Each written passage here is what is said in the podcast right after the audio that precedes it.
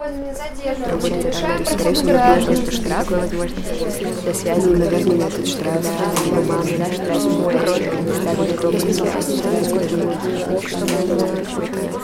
Ну, в лучшем случае что-то серое, в худшем черное. Что я понимаю, что, конечно, я сторонник, но при очень детальной жизни у меня было ощущение, что искать? Попробуем еще двусторонний скотч такой. Мы подумали, что можно сфоткаться.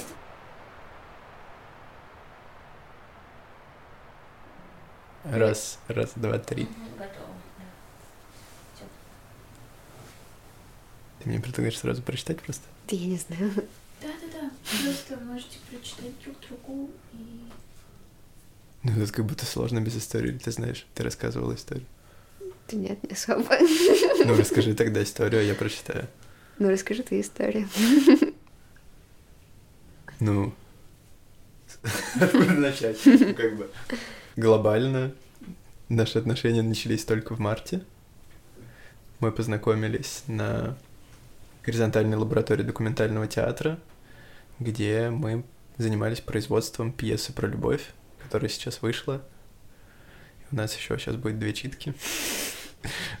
Первый как могу. Ну, и наши отношения происходили так, что они произошли очень мгновенно, очень сильно, и мы с начала марта, с 1 марта, мы виделись с Аллой каждый день. Несмотря на то, что у нас там было множество каких-то дел, забот и всего такого, мы всегда успевали находить какой-то час или больше времени, чтобы провести его друг с другом. И так как я заканчивал четвертый курс университета, по окончанию четвертого курса у меня были военные сборы, на которые должен был уехать, и они должны были длиться 33 дня. И как бы это было главное взаимодействие с государством, которое как-то могло нас разлучить. Но 14 апреля случилось еще одно, но мы смогли так или иначе продолжать видеться каждый день, даже несмотря на сложные условия, когда Алла сначала жила на другой квартире в Строгино. И это был долгий путь туда каждый день и сложный. Но все произошло, и вот я уехал на военные сборы в начале июня, после того, как сдал диплом.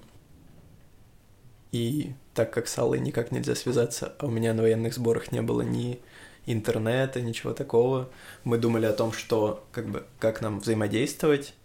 И сначала я оставил какие-то послания, о которых Алла не знала, и они были написаны на 10 дней, по-моему, или на 11. А дней-то еще было, оставалось 22, и я не знал, как бы, как взаимодействовать с Аллой дальше. И происходили какие-то разговоры с мамой, где мне что-то передавали с кухни про то, что мне Алла начала писать записки, там еще рассказывать что-то. И в день присяги, когда у меня была присяга, семья приехала туда, и Алла не смогла, к сожалению, туда приехать обстоятельствам. Да. Э, Но и тогда я передал еще, собственно, посланий, и Алла сделала то же самое. Ну, она передала мне еще маленькую книжечку, в которой тоже были написаны послания. И сейчас, в общем-то, я могу прочитать одно из них. Ну, вообще это было странно, потому что мы как-то очень странно оба в тот момент взаимодействовали с государством. Типа, я была в квази-тюрьме, а ты был на квази-войне и эм, стрелял из боевого оружия, а я тут сидела дома с браслетом на ноге и ходила на допросы в суд. И... Ну да, это какая-то странная, странная но любовь в Я России. стрелял просто на учениях. Да, да, да, в смысле. Но в любом этого случае. было это- достаточно, чтобы это был отвратительный опыт, ужасный, очень разрушающий. Да, мы достаточно тесно сблизились с государством. А, там есть, есть еще шутка про это, что... Можно сказать? Да, конечно. Когда мы глобально думали о том, как... Ну нет, мы локально думали о том, как конструировать наши отношения. Мы думали там о полиамории, об анархии отношений, еще каких-то вещах. Но вот 14 апреля у нас случилась полиамория с государством, и у нас очень много, так или иначе, вовлеченных в наши отношения других людей, которые хотят влиять на них. Но это со стороны государства, Да, это да. токсичное. Очень токсично. И вообще не полиамория так получается. Да, а море тут только у нас. Ты — смелость. Честная. Помню день у суда и цитату твоих слов из видео. Молодость. Победим. Какие-то обрывки моих слов тебе. Думал, что они последние. Помню твою осанку. В голове фотография с кулачком. Все идет по плану. Подходящая телесность для задержания в полицейском государстве. Ночь вместе. Беспокойная и очень короткая. Ты не поела, но помылась дважды. Полежали на полу, не отпускали друг друга. Звук каждой машины — угроза. Где тебя спрятать? Лекарство от боли в сердце, сбитое дыхание и паника. Паника дала голос птичкам. Разбудила и нас. Проверить телефон за очередной страшной новостью. Проститься в неведении. Всем привет! Меня зовут Оля Леонова, и это бюро «Новая искренность». 14 апреля 2021 года четверым журналистам студенческого издания «Докса» Армену Арамяну, Али Гутниковой, Владимиру Метелкину и Наталье Тышкевич было предъявлено обвинение по 151 статье о вовлечении несовершеннолетних в опасные для них деяния. Уголовное дело возбудили из-за видео Докса, в котором участники издания призывали студентов не бояться угроз отчисления за участие в январских митингах. Сегодня, когда я записываю эту подводку 16 ноября 2021 года, делу Докса 7 месяцев. И все это время журналисты находятся под запретом, а проще говоря, под домашним арестом. В сентябре я была в Москве, ко мне на один день из Питера приехала Алина Ушакова, звукорежиссерка, и мы вместе поехали в гости к Али Гутниковой, чтобы как-то понять, как это оказаться политзаключенной в 23 года. Мое положение сравнительно хорошее. Я под арестом, но дома.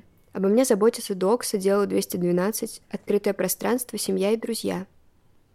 Но до меня все равно долетают новости об обысках, арестах, сфабрикованных уголовных делах, гонениях, угрозах, насилии силовиков, признаниях нежелательными организациями, иностранными агентами и далее по списку. Может быть, с некоторым опозданием, но я все равно все знаю потому что вокруг меня люди, которые выбрали не закрываться от этого ада, не делать вид, что солнышко смеется, в небе поют птички, надои увеличиваются, Москва хорошеет, ракеты бороздят космическое пространство, жить становится лучше, жить становится веселее. Нет, не становится, не становится. Я, мы вне политики — это преступное бездействие. И это даже если понимать политику в узком смысле.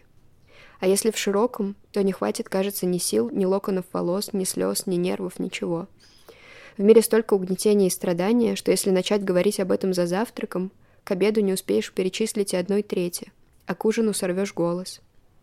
Еще до ареста я смотрела интервью с Еленой Костюченко на канале Гордеевой и время от времени останавливала двухчасовое видео, чтобы вместить в себя столько боли.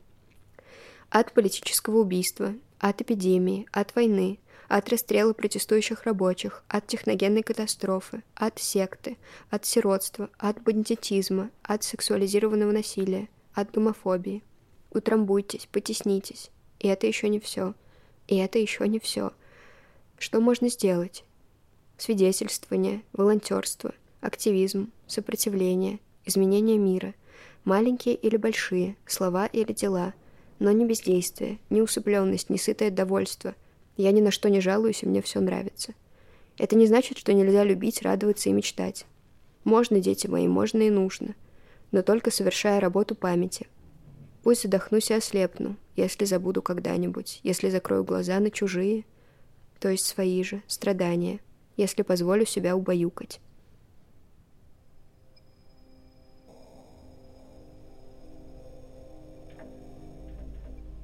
Шкала безнадежности байка. Я жду будущего с надеждой и энтузиазмом. Mm. Неверно. Мне пора сдаться, так как я ничего не могу изменить к лучшему. Неверно. Когда дела идут плохо, мне помогает мысль, что так не может продолжаться всегда. Верно у меня достаточно времени, чтобы завершить дела, которыми я больше всего хочу заниматься. Mm, верно, это спасибо Следственному комитету. Времени много. В будущем я надеюсь достичь успеха в том, что мне больше всего нравится. Верно. Будущее представляется мне во тьме. Верно, к сожалению. Я надеюсь получить в жизни больше хорошего, чем средний человек. Верно. Но как социалистка я хочу, чтобы всем было хорошо. Тогда средний уровень хорошести Поднимается, поднимается. да. У меня нет никаких просветов и нет причин верить, что они появятся в будущем. Неверно. Я сильно верю в свое будущее. Ну, ну, давай скажем верно. Давай скажем верно.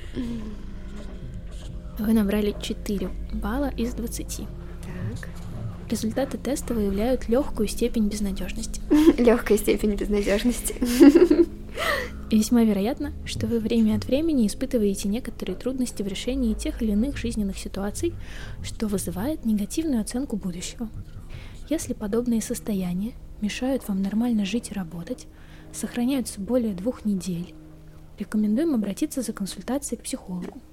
Специалист поможет преодолеть жизненные трудности, научиться правильно их воспринимать и избавляться от депрессивных чувств и мыслей. Это сделает вашу жизнь только лучше. Только лучше. Только лучше. Только лучше. Вопрос. Когда, когда нас арестовали, я какое-то время думала, что нас могут посадить в тюрьму. Притом я вот помню, что 10 мая приходила корреспондентка The Village брать интервью, и мы с ней обсуждали, я ей рассказывала так как бы на ушко по секрету, переживая очень, ломая руки, что вот я подумала, что если у меня все таки будет э, реальный срок, если вот я сначала окажусь там в СИЗО, а потом в тюрьме, то я вот придумала, что я себя убью тогда, и, но надо вот только не вот непонятно, как это все устроить. Потому, и вот мы, я помню, с Данечкой как-то как раз у нас был какой-то очень страшный разговор, когда я ехала из СК, а в СК они очень любят иногда, то сейчас они уже милые, когда мы просто приходим читать, а на допросах они там э, любят как-нибудь оп, и какое-нибудь такое, какое-нибудь такое психологическое насилие, после которого ты потом, ну, ты не очень понимаешь, что произошло, но тебе потом просто как будто душу вынули. И я помню, что мы ехали, обсуждали. Я говорила так, а вот если вот все таки как бы реальный срок, и вот если все-таки арест, то это я где узнаю, а как, а я это я же, если я буду уже в суде, я же потом уже не вернусь домой, а как у меня тогда получится себя убить, а вот там в Новом Величии они же как-то себе вены перерезали, а как это там у них получилось, и Данечка мне говорил, ну, это вообще-то очень сложно, и там, зная тебя, это будет тяжело, потому что я, ну, я, у меня очень сильные защитные какие-то реакции тела, я, бы, я вряд ли бы как бы смогла бы решилась, и я, но просто тоже так-то само по себе наказание в виде заточения, в виде изоляции от общества, оно и так вообще-то сейчас у меня происходит. То есть, да, ко мне могут меня могут навещать друзья, но тем не менее я более чем изолирована от общества. Но российская тюрьма — это не изоляция, да, это пытка, это ад. И поэтому обрекать себя на пытку, знаю. Но потом мы это обсудили с моим адвокатом, и он мне, э, улыбаясь, очень так покровительственно сказал, что мне никакого реального срока не будет, потому что ну, просто по этой статье, э, поскольку у нас не было никаких пр- правонарушений раньше, это просто невозможно, юридически, просто вот объективно. Нас не посадят в тюрьму, я такая, «М, да что ж ты раньше-то мне это не сказал, я тут уже продумываю, как именно я себя буду убивать, но иногда это как-то накатывает, какой-то панический такой страх, что вдруг что-то... И недавно, например, я виделась с мамой, мама сказала, что заезжал один наш родственник, э, типа, за яблоками, и стал ей говорить, что вот, а как же что-то вот надо же с Аллой делать, а ее же вот посадить в тюрьму, а там ее же, наверное, изнасилуют, а ей там порежут лицо, а там ее изуродуют, и она будет бесплодна, и что-то еще такое. И когда мама мне про это рассказала в ужасе, типа, что это вообще такое, я сначала как-то там отшутилась, посмеялась, а потом в тот же день ночью, когда я пошла спать, на меня, конечно, все это стало... Вокруг меня все эти образы стали роиться, и куда-то меня внутрь стало туда утягивать, потому что, конечно, ты всегда думаешь, что, ну да, допустим, юридически это невозможно, но мы же, извините, пожалуйста, живем все таки в России, и тут, ну, свои, какие-то законы и порядки, и ты думаешь, а что, если они там, я не знаю, перекули? Ну, то есть, в любом случае, ты уже немножко как э, мышка на коготке у ястреба. И да, и, ну, становится страшно, хотя... С другой стороны, я помню, что в первый день, когда я еще вообще не понимала, что будет, и это было так, я не знаю, я сейчас, когда про это думаю, мне просто хочется обнять себя, и мне так больно за вот ту мою какую-то беспомощность и растерянность в тот день, но вот у нас был обыск там 3-4 часа дома, и потом я думала, что все уже кончилось, они говорят, нет, одевайтесь, поедем на допрос, и я... А у меня не было адвоката, мне, ну, так и не дали с ним связаться, и я подумала, так, э, ну, если меня будут пытать, а когда как бы вот ты в таком еще полу каком-то сонном, таком непонимающем полуобморочном состоянии про это думаешь, первое, что приходит в голову, это, ну, такой как бы по инерции, да, это там 37-й год, вот эти все советские книжки про ГУЛАГ, и я стала там абориуты, пытки, и я почему-то стала думать про подвал, и я стала выбирать кофту, которая была бы достаточно теплая, если меня, значит, поведут в подвал, я буду в подвале, чтобы я не замерзла. Я вот, и я надела сначала Данчикину пижаму, и потом какую-то Данчикину кофту, чтобы они меня грели в застенках, там, Лубянки или куда-то. В итоге никаких застенков не было, и меня там нашел адвокат, когда меня уже при привезли в Следственный комитет, и мы уже просто зашли с адвокатом, и все было в порядке. И меня, слава богу, никто не пытал, и моих э, коллег и коллежанку никто не пытал, но тот факт, что вообще-то это могло бы быть возможно, что если бы у нас не было столько поддержки, столько медийного внимания, и к нашему суду не приходили бы там по 100, по 150 человек, это страшно. С другой стороны, тогда, в тот день, когда я пыталась найти какие-то ресурсы для мужества и для того, чтобы это выдержать, я, например, думала про Марию Алехину и про Надежду Толоконникову и думала так, ну, я их уважаю, они классные, они смогли через это пройти, они смогли пройти через русскую тюрьму. Ну, чем я хуже? Ну что, ну если меня посадят, ну что, я не смогу, что ли? И вот тогда я, я была полна решимости, что, типа, делайте со мной что хотите, я готова. Потом, потом, да, я стала думать, что СИЗО — это смерть. Вопрос. А, в смысле, что закончится, что именно? Да, да, запрет. А, ну, я, на самом деле, я сама говорю арест. Мне кажется, тут даже важно называть вещи своими именами, потому что, ну, по сути, это арест. Да, мы можем ездить сами в Следственный комитет, а, потому что если это был бы действительно домашний арест, нас бы возили на такой э, белой тачке с зеленой полоской. Вот, но вообще-то это арест. Ну, скорее всего, у нас будет штраф. То есть по нашей статье не предусмотрено ограничение свободы, как это, например, у э, фигуранток по санитарному делу. А, или там у Оли Мисик. Условный срок, я так понимаю, нам, кажется, не могут дать, потому что у нас не было до этого правонарушений, по-моему, это работает так. То есть, скорее всего, у нас будет просто штраф. Ну, наверное, на этот штраф э, соберут деньги и все, и как бы начнется какая-то жизнь пост политзаключенная, но тут страшная штука в том, что за это время немножко стирается твоя идентичность. Ну, то есть, если меня сейчас спросят, типа, кто, то я скажу, я политзаключенная. А что будет, когда это кончится, я не очень понимаю, потому что надо каким-то образом а, вернуться вот к прошлой жизни. У меня, правда, ощущение, что я как-то исчезаю чуть-чуть. Нужно будет каким-то усилием, как, каким-то как-то вернуться обратно вот в течение той жизни. Не хотела, ну, я не знаю, наверное, не хочется, чтобы это как-то на меня влияло. Вопрос.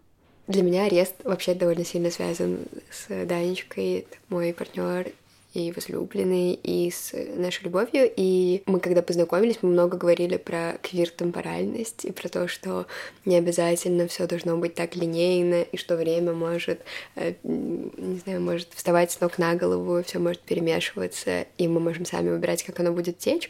Но в итоге у меня сейчас такая квир-темпоральность, что уже хочется немножко вернуться к чему-то более традиционному, потому что я ну, буквально я не помню, какое число, какой день недели, время я знаю обычно только, если что-то запланировано, если нет, то, ну, я, я, я не в курсе, поэтому, ну, вот у меня есть расписание, да, это было сегодня пятница, правильно? Значит, это было, это было вчера, и вчера у меня был психолог, и я ему говорила, Яша, я больше ничего не хочу, я не хочу. Ну, не то, что я, наверное, не говорила, я не хочу жить, потому что жить все-таки хотелось бы, но ну, просто мне ничего не хочется, не очень знаю, зачем это все. Я вот не дописала диплом, а, могла бы дописать, а можно и не дописывать, и что я потом буду делать. Все равно у меня уже, кажется, сломался мозг, я уже не, не могу ни читать, ни переводить, ни писать, ничего.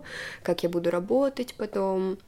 В общем, типа, уже ничего хорошего не будет, и вообще ничего не хочется. И Яш мне сказал, Алла, ну смотри, у меня есть для тебя магическое упражнение. Ты можешь делать только то, что тебе захочется. Я говорю, как это так? А я всегда очень смешно. Ну, у меня, на самом деле, довольно молодой психотерапевт, он мой ровесник, и мы с ним... И, и я сначала думала, что, наоборот, мне нужен кто-то умудренный опытом, кто мог бы, э, не знаю, там, обращаться к философии Делеза и Гватари, чтобы понять сложные концепты. Э, вот. Но сейчас я поняла, что чем, чем проще, тем лучше, и Uh, не знаю, слава богу, что это никакой не психоанализ и ничего такого, что это просто простая человеческая когнитивно-поведенческая терапия. Я как бы много лет э, ну, потому что мне сейчас 23, не то чтобы, наверное, прям очень много лет, но какое-то количество лет я думала так, нужно пойти к психотерапевту. Но я думала, нет, это так сложно, это вскроет какие-то невозможные слои, я все пойму, я к этому не готова. И, ну, я, наверное, этого боялась, а сейчас как-то уже, во-первых, пришлось, а во-вторых, появилась такая возможность, потому что открытое пространство нам дали бесплатных психологов, и просто это меня спасло, то есть я очень-очень благодарна. И да, и оказалось, что чем проще, тем лучше, и что это не... Ну, то есть познавать тайны Вселенной можно, там, читая философию или поэзию, а на психотерапии, как мне кажется, можно просто помогать себе, и это очень безопасно, очень спокойно, очень бережно и радостно. Вот. И Яш мне сказал, Алла, ну смотри, ты можешь делать только то, что ты хочешь. А если ты ничего не хочешь, то ничего не делай. Вот сиди на диване, пока тебе чего-нибудь не захочется. А когда захочется, тогда иди и делай. Я просто очень-очень порадовалась, потому что это звучало как будто какие-то каникулы в Диснейленде. И вот я уже полтора дня так делаю, и очень приятно, потому что, ну, я думаю, я думаю, мне нужно дойти, наверное, до психиатра, и мне кажется, что у меня сейчас есть какая-то степень, наверное, депрессии, может быть, начинающаяся, или это просто дистресс, или что-то вот после такого большого потрясения. Вот, но вообще, когда вот я так задумываюсь, я понимаю, что я много чего хочу, в основном это связано с там литературой и книжками, и это что-то, что правда приносит мне радость. И когда вот так сидишь и думаешь, так, чем бы я хотела позаниматься, и потом отвечаешь себе на вопрос вообще, зачем это, то очень, очень потом приятно это делать, потому что понимаешь, что это правда твой выбор, а не то, что ты автоматически что-то делаешь. Вопрос. Вообще-то мне нравится слово э, привилегия, и мне кажется, оно важное, и оно ни, ничем не, э, не зло и не оскорбительно, оно просто Хотя даже мне чуть сложно про это говорить, потому что я думаю, так, ну я прочла недостаточно литературы, и мне нужно взять какой-то курс на эту тему, чтобы говорить более э, авторитетно, но так просто типа on top of my head. Кажется, что это просто важно, потому что это позволяет видеть что-то, что есть у тебя, и это позволяет поделиться этим, если человек этого хочет. И, не знаю, я ужасно люблю делиться. И вот, ну, например, тот факт, ну, то, что мне очень хочется поехать учителем для России, хотя я сейчас стала думать, что, может быть, у меня будет какая-то в паспорте отметка. Ну, то есть у меня же как бы преступление против несовершеннолетних якобы, и, ну, то есть меня судят, и моих коллег, э, и коллежанку судят, нас четверо, за то, что мы вовлекали несовершеннолетних якобы в действия, которые могли повлечь опасность для их жизни, и то есть они могли умереть. То есть там такая логическая цепочка, что мы сняли видео, э, где мы говорим, что э, школы, институты и колледжи не должны э, исключать школьников и студентов и школьниц, и студенток, соответственно, за то, что те ходят на протесты, и что вообще-то это твое законное право реализовывать возможность свободы собраний и говорить о своих политических взглядах, и что кто-то из школьников или школьниц, или студентов, или студенток, хотя они обычно бывают совершеннолетние, могут посмотреть это видео, вдохновиться, пойти на митинг, на митинге, заболеть короной, хотя мы знаем, что подростки меньше, заболев... ну, меньше заболевают короной. И, кстати, в материалах дела там есть фотографии с митингов, и там все носят маски, просто все. Заболеть короной и умереть поэтому мы их вовлекали в опасные действия для жизни, вот. И я думаю, вдруг у меня в, не знаю, паспорте или где-то в личном деле в ФСБ будет отметка про это уголовное дело, и меня просто, на, ну, не возьмут на программу. Сейчас я пришло это в голову, это довольно страшно, не знаю, может быть, это как-то может быть потом погасить. Но да, я думаю про то, что, ну, я родилась в Москве, у меня были хорошие образовательные возможности, и много-много всего было интересного и крутого, и мне хочется просто этим поделиться, потому что мне кажется, что просто в корне это ужасно несправедливо, это изначально неравенство и неравный доступ. И когда, ну, в этом уголовном деле как бы много скуки, то есть там ты сидишь, я не знаю, в суде, ждешь несколько часов, или там вы сидите, там ждете допрос, или вы проходите, проходите через проходную, и я вот, ну, там смотрю на там, следователей и на нас. И мы всегда ходим с книжками, и нам довольно интересно, потому что мы с собой носим интересные книжки. И я в последнее время, ну, у меня несколько месяцев вообще не получалось читать, просто никак. То есть я читаю там, не знаю, 40 минут по дороге в Следственный комитет в метро, Uh, просто чтобы отвлечься. Потом возвращаюсь домой, и все, я не, не, ну, не хочу больше. Я думаю, проблема была в том, что я читала просто разные нон-фикшн, и там были какие-то исследования, где тебе там с 20 страниц, в принципе, понятна идея, и ты не хочешь дочитывать, потому что, ну, не знаю, ну, понятно все. Но, может быть, еще дело в том, что действительно после стресса там, ты хуже соображаешь и не очень хорошо концентрируешься, и ну, просто тяжело сосредоточиться. Но тут я для себя открыла какой-то чит-код, я поняла, что можно читать э, подряд просто все книжки No Kidding Press, и это у меня хорошо получается, потому что там... Э, мне, мне было бы неинтересно, наверное, читать только нон-фикшн или, наоборот, только фикшн, потому что в первом случае все слишком сухо и слишком теоретично, теоретически, а во втором случае не всегда понятно, почему стоит подключаться к какой-то выдуманной истории. Иногда кажется, что как бы почему я должна следить за всей этой soap оперой, когда я могла бы потратить время на что-то более полезное, а тут соединяются какие-то теоретические э, концепты и личный опыт э, женщин. Вот, и я так прочла сейчас э, последнюю книжку Олдри Лорд, которая Зами, э, если бы выписала, да, Зами, как по-новому писать мое имя, и Кинг-Конг теорию, и вот э, родину Оксаны Тимофеевой, то, что Сигма выпустила, и еще незначительную деталь э, о Дании Шибле, про это палестинская авторка, это про арабо-израильский конфликт, и для меня, как для еврейки, тоже было очень важно это прочесть, и очень больно, и, не знаю, я до сих пор не совсем понимаю, что мне со всем этим делать. Хочется как будто отказаться от своей идентичности после этого, но думаю, это как-то более сложно должно быть устроено. Вот, и с этими книгами у меня нет никакого сопротивления и никакого барьера. Я читаю, и более того, мое сейчас гипер уязвимое положение, наоборот, как будто бы мне помогает лучше подключаться к какому-то опыту. И вот как раз в книжке Шибли, незначительная деталь.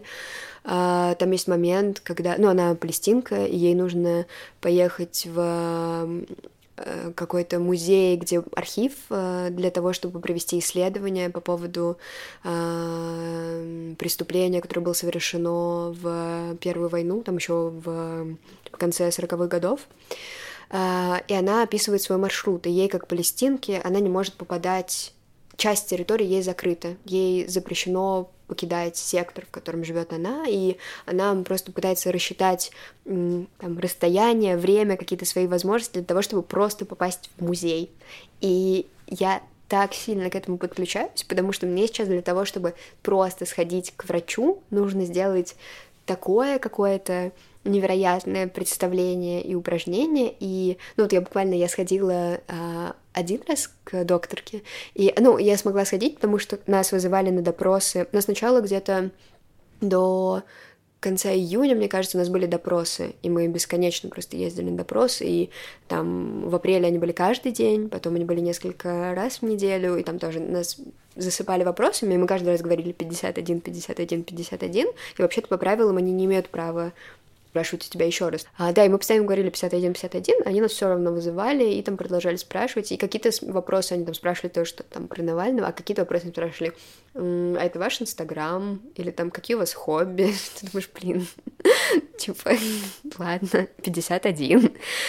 И да, я, я, я записалась э, к докторке на утро, потому что я могу гулять с 8 до 10 утра, а у меня был допрос к 12, э, а Следственный комитет находится на Бауманской. И я успела заскочить к врачу и успела к 12 приехать на допрос, а потом они, видимо, поняли, что тогда у нас больше часов прогулки, и перестали называть на 12, и сказали, что можете только после обеда приходить. И я недели две, наверное, или три не могла до нее доехать. Это было так глупо, потому что она мне сказала, там, типа, приди через три дня забрать анализы, и а мне нельзя пользоваться интернетом, как бы ничего нельзя, и я просто три, три недели ходила и ждала, пока меня будет возможность просто сходить к врачу.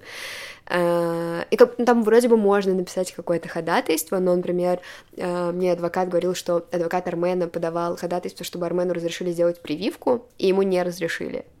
И это полный абсурд, потому что нас судят как бы из-за ковида, ему не разрешают сделать прививку. В общем, не знаю, да. И я так сильно ко всему этому подключаюсь и много думаю про про женское письмо. Я даже подумала, может быть, поменять тему диплома, потому что, ну, не знаю, как будто бы какие-то новые обстоятельства, и хочется чуть-чуть про что-то другое писать, но пока не знаю, да. Я вспомнила, что э, как раз вот я когда сейчас читала про родину, у Тимофеевой в ее книге «Родина» есть э, просто невероятный какой-то фрагмент. Сейчас на 55-й странице. Это тоже что-то, что меня очень поддерживает э, вести какой-то дневник и выписывать цитаты и делать какую-то хотя бы мини-симуляцию интеллектуальной жизни, потому что, ну, там, если этой зимой я ходила, там, не знаю, на три зимние школы, занималась какими-то исследованиями, параллельно у меня была преподавательская работа и ассистентская работа, и было очень много всего, я, правда, была занята и как-то реализовывала свои возможности, то сейчас я, ну, просто сижу дома, как малышка, и хочется хотя бы чем-то себя занимать, чтобы совсем не сойти с ума, но если тебе не дают любить родину как человеческое существо, если враг гонит тебя, люби ее как растение. Стой, сопротивляйся, расти. Или же люби ее как зверь. Двигайся, нападай или беги. Но не оставляй им свою родину.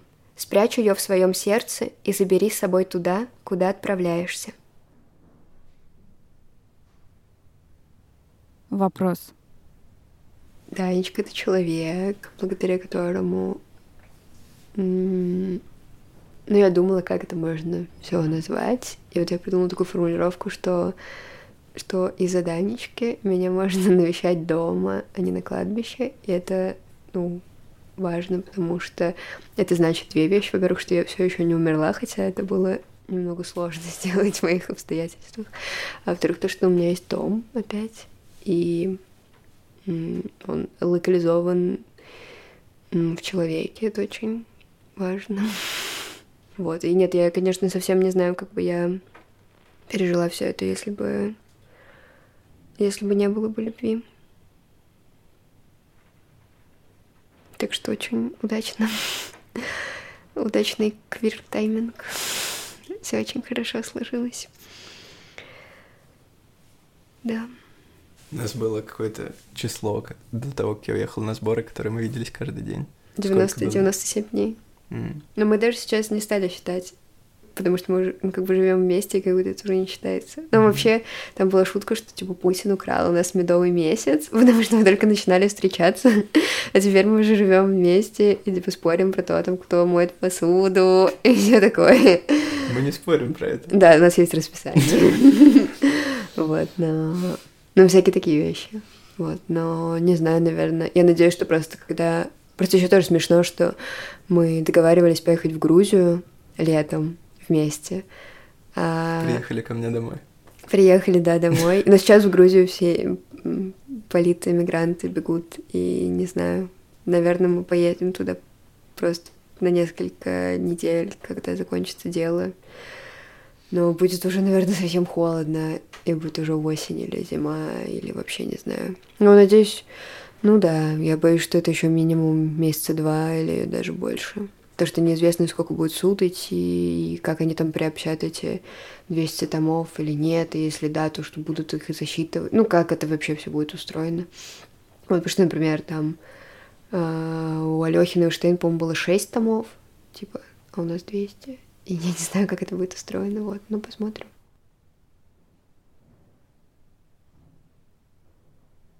Вопрос. Mm-hmm. А я думаю, что, может быть, это какие-то подавленные чувства, э, потому что Сила моей ярости вообще-то велика и огромная и разрушительная, и, может быть, я специально стараюсь ее как-то подавить или не позволить себе почувствовать в полной мере, но... Ну да, я недавно поняла, что мне вообще-то сложно... Не то чтобы мне сложно признавать себя жертвой, потому что, ну, там, я феминистка, и я много думаю про как раз угнетение, уязвимость и слабость, и там, ну, в том числе это философская какая-то позиция или поэтическая, там, или политическая, но все равно, ну, мне потребуется там какое-то количество лет, например, чтобы точно сказать себе, что да, а, ну, я жертва сексуализированного насилия, мне все равно сложно немного произнести это вслух. А, и точно так же мне сейчас сложно, наверное, полноценно признать, что да, прямо сейчас происходит со мной полицейское насилие, и мне хочется сказать, нет, нет, нет, да это просто, да это вот такой смешной случай, анекдот, э, такой вот интересный факт биографии, ой-ой-ой, а другим еще сложнее, но вообще-то, конечно, это меня сильно разрушает, и мне приходится сопротивляться, чтобы меня совсем на кусочки как-то не разорвало, и чтобы я оставалась как-то вместе сама с собой. Не знаю, я скорее... Это интересно, я больше как будто бы чувствую ярость и злость по отношению к политичным людям, э, которые говорят, ну, это ничего страшного, или ну, они сами виноваты, или ну, вообще просто ничего не. Причем Не, не те, кто не может узнать, да, у кого нет такой возможности, а те, кто могут, но закрывают глаза, и потому что так спокойнее жить, или потому что это там неприятно, или там люди, которые во время митингов, не знаю, сидят на верандах ресторанов, им там э, по- помешали пить кофе.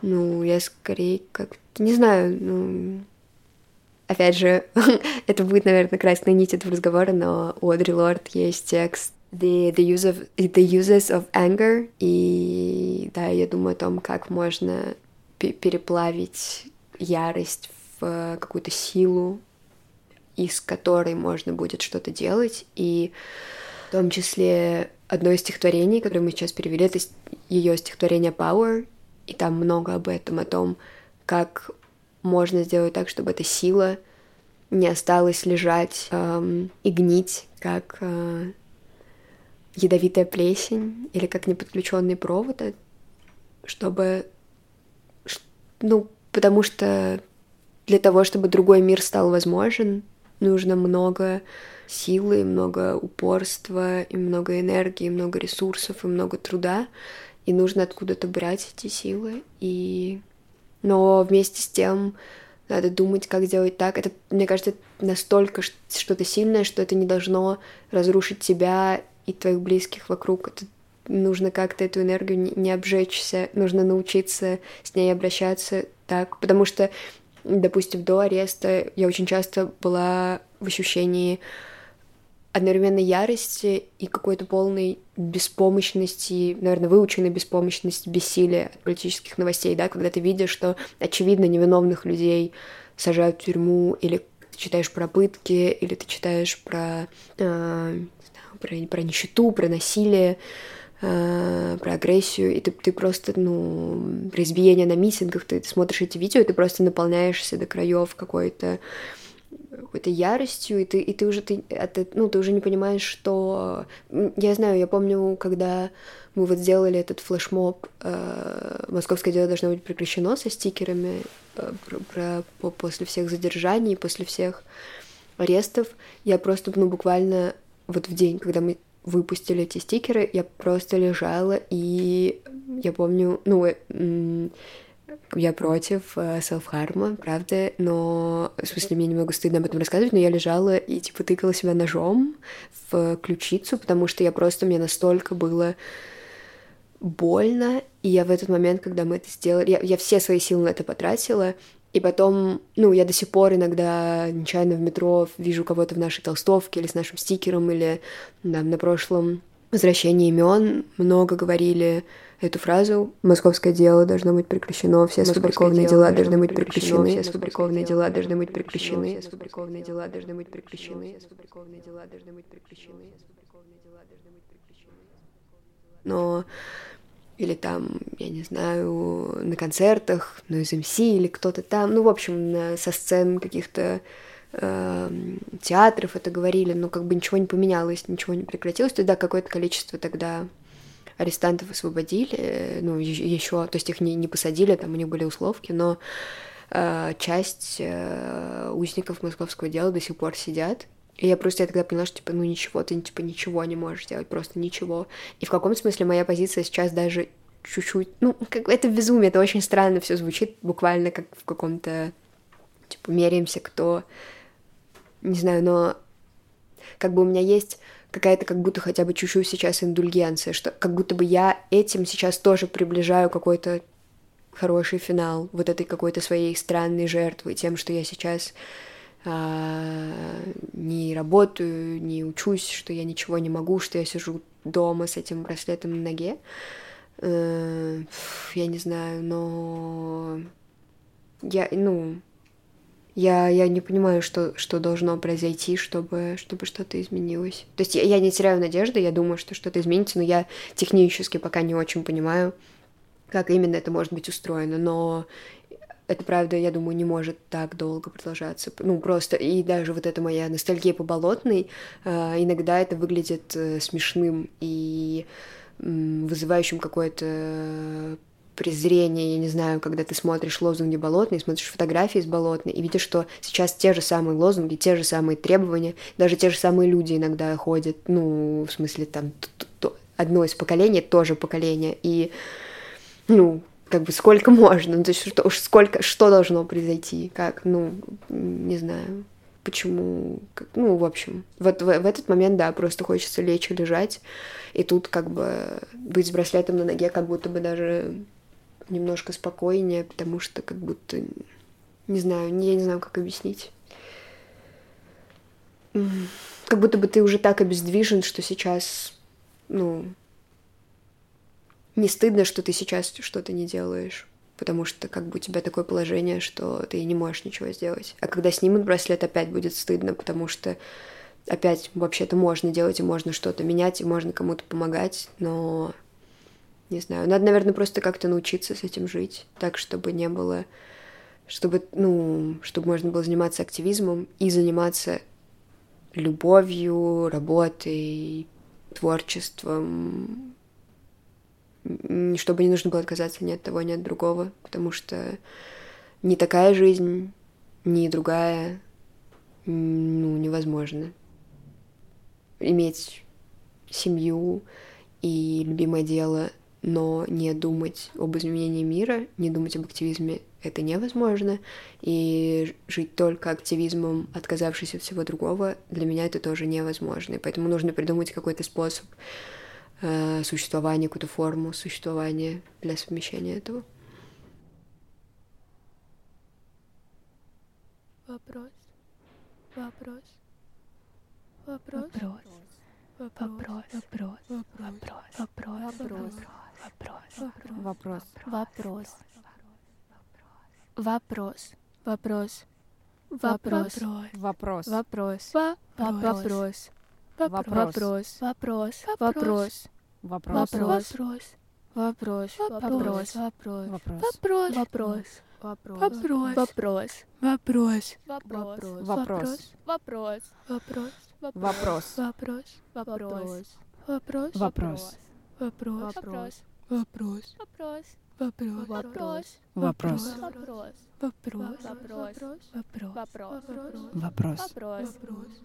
Вопрос.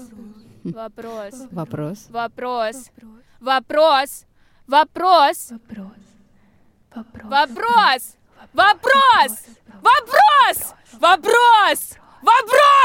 Вопрос. Вопрос. Вопрос. Алла передавала. За последние три дня эта девчонка прочла 42 тома своего уголовного дела – всего томов то ли 112, то ли 250. Точной информации нет. Я на 97-м. Дело это рапорты комиссии допроса несовершеннолетних, задержанных 23 января по всей России. Земля наша велика и обильна, в ней 85 субъектов. республик, краев, областей, городов федерального значения, автономных округов. За эти три дня были республики Башкортостан, Карелия, Коми, Крым, Мари-Эл, Саха-Якутия, Татарстан, Удмуртия, Краснодарский и Красноярский, Забайкальский и Приморский края. Я читаю характеристики психоэмоционального состояния школьниц, писанные советским канцеляритом, перечни названий классных часов типа «Мат не наш формат» и «Защищать Отечество – святая обязанность гражданина». Смотрю фотки школьных дневников, грамот за шахматы и конкурсы чтецов, скрины электронных журналов, родительских чатов и переписок подростков, с никами в духе «мамку ебал» или «ненавижу школу». Моргенштерн и Хофманита вперемешку с домашкой по физике и кружком по рисованию. Детским неровным почерком. С моих слов записано верно, мною прочитано. Для Паресии пространства не слишком много, но через версты обвинительного акта что-то просвечивает, мерцает. Если в январском Якутске будет хотя бы минус 45, а не все минус 50, митинг состоится. Они там не знают, куда деньги деть, а мы последний хлеб с солью доедаем. Вопрос следователя-криминалиста. Что вы понимаете под участием в митинге? Ответ свидетеля. Выражение мысли общества.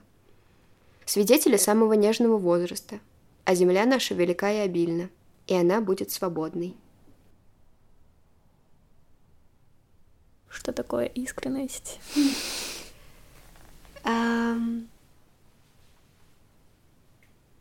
Мне хочется думать, что я все еще очень-очень искренне живу, и что я бы очень хотела, чтобы это не потерялось. И для меня я читала недавно эм, страну, страну анархию.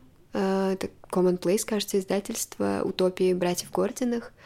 И там много про про детство, как про какую-то эм, как бы чистоту инфа...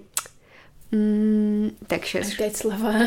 Да, да, так сложно обо все спотыкаешься. В этот момент хочется а, искать какие-то другие языки или но я очень, я очень люблю слова, правда. И, ну, я очень-очень, например, люблю слово нежность. Но я так много раз его уже повторяю, что оно, не знаю, какой-то не знаю, нужно иногда, иногда уже нужны новые слова.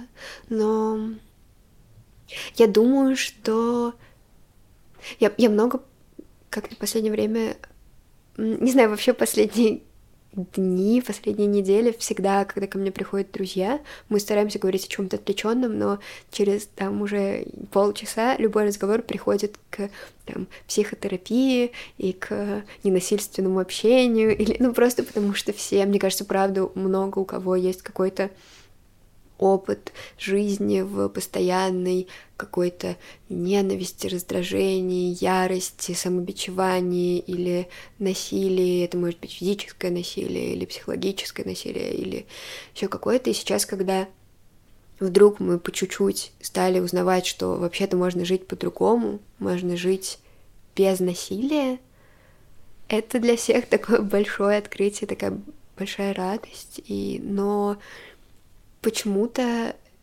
да, есть этот дискурс э, такой бумерский, I'd say, когда говорят, боже, ох, все эти снежинки, они от всего обижаются, они там что-то постоянно пытаются придумать, но мы просто хотим человеческой, спокойной, нормальной жизни без насилия. Это, это не невероятные требования, это просто ну, минимальное какое-то человеческое, просто, просто я не хочу жить в ненависти, в крике, в злости, в страдании, боли, слезах, просто, просто я хочу хорошей жизни. И искренность, как будто бы это как раз, ну, это какой-то ключевой инструмент вот в ненасильственном общении, да, когда ты просто честно и прямо говоришь то, что ты чувствуешь, и ждешь того же от другого или от другой — и, ну, в целом это возможность как-то не... Не знаю, показать свою уязвимость, показать, опять же, свою какую-то хрупкость и слабость, да, но в этом тоже есть сила, в том, чтобы показать свою слабость, и искренность от этого становится какой-то очень Возможно, искренность это инструмент э, противодействия. М, Мне очень сложно. Я очень боюсь, что я отупела, правда. Мне очень, мне очень тяжело подбирать слова. Мне кажется, что э, как-то прям сложно мне даются хоть сколько-нибудь умные построения. Про- Просто, ну, правда, я давно этого совсем не делала, как будто как-то мой мозг зажирове- заржавел, вот. но- Вроде тут не семинар. Да, да, да, я понимаю, но мне, мне прям тяжело. Но м, есть, да, есть э, капитализм, есть очень строгие какие-то гендерные предписания, есть очень много разных-разных-разных систематических э, форм угнетения, как будто бы искренность и какая-то ну, вот это вот библейское «будьте как дети», да, какая-то возможность а, чистого взгляда, да, не замутненного вот этими всеми долженствованиями, какими-то стереотипами, какими-то рамками, это способ этому противостоять, то есть этому отчуждению, какому-то такому систематическому подавлению насилию можно противостоять, наверное, за счет какой-то непосредственности и искренности. И про это есть чудесная цитата, выписанная в мою книжечку. Да, на самом деле, я, я, конечно, чуть слукавила, когда я говорила, что я смогла читать только женское письмо. Меня очень порадовали вот эти утопии братьев Гординых, потому что э, там тоже много о, об монархии, о каком-то сопротивлении. Но надо сказать, что я не дочитала ее до конца, я ее бросила, я- потому что до конца я сейчас только женские книжки дочитываю. Эм, в предисловии там такое. Детство не вопрос возраста и не вопрос регрессии. Это вопрос удалого недовольства и стремления к новизне. А потом там такое. А, тоже из предисловия. В этом смысл анархии и детства. Анархия — это и есть подвиг эмбриона. Только эмбрион, в терминологии Гординых, юность, молодость. М, юность, молодежь. Так. А, а, слушай, сейчас я, наверное, знаешь, Может быть, сделаю? прочитаешь еще раз это? Да, да, да, сейчас. Я просто я поняла, что там еще есть Мгм. э, предыдущая штука, которая объясняет, откуда, что за эмбрион. Сейчас. Блин, вот мой мозг несчастный просто так сейчас простаивает. Я реально, я так много училась до Мгм, этого, господи.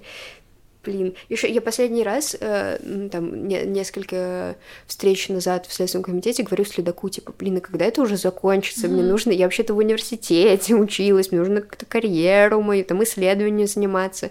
И он мне сказал, что вот теперь чтение томов — это ваш смысл жизни. И я просто так разозлилась.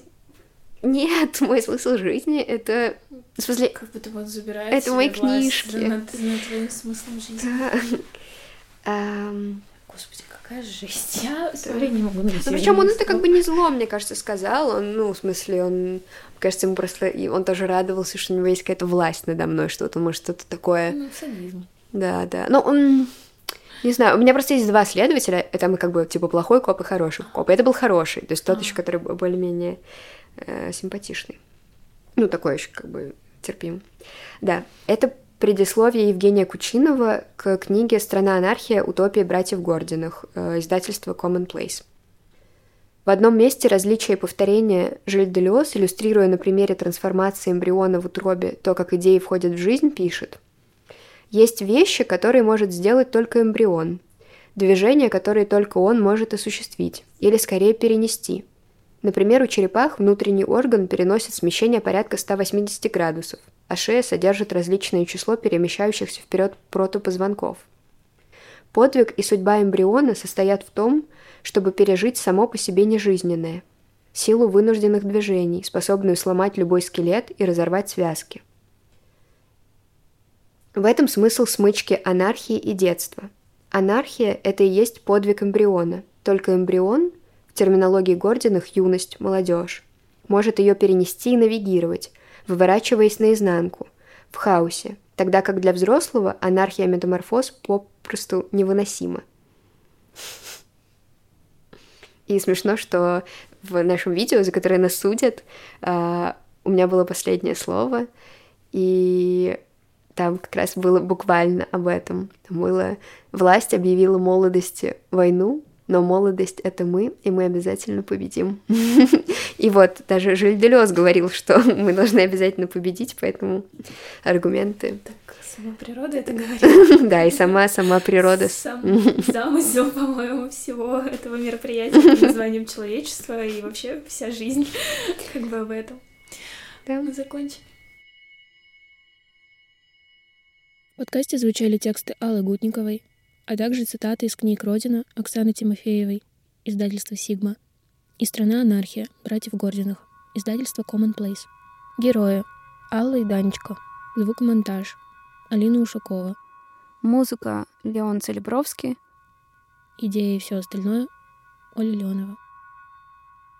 Если вам понравился наш подкаст, пожалуйста, поставьте нам звездочки, подпишитесь на нас в социальных сетях и расскажите друзьям. Спасибо.